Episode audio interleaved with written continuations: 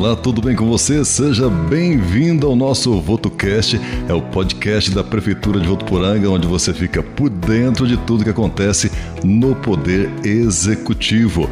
E agora vamos com notícias direto do gabinete. Depois de reuniões com o Sindicato dos Servidores Públicos Municipais e com a Câmara de Vereadores, o prefeito Jorge Seba enviou o projeto de lei para análise do Legislativo com a proposta de reajuste salarial e do cartão alimentação. Pessoal, especificamente sobre o reajuste do salário dos servidores municipais. Enviamos na Câmara um projeto de lei nosso em reajuste de 7,47% nesse ano e também no cartão de alimentação 5,47%. Por solicitação deles, nós estamos então alterando para 8% agora e mais 2% em dezembro, totalizando 10% esse ano para o reajuste dos servidores. O prefeito ainda falou da proposta de reajuste do cartão alimentação de 10% e com antecipação para o dia 20 de cada mês. E o cartão alimentação, que hoje é 400 reais, a nossa proposta é a partir de agora 440, ou seja, 10%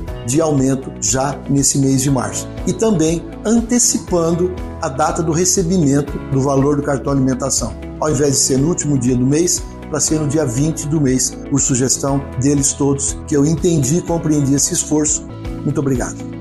Prefeitura de Votuporanga, conectada a você.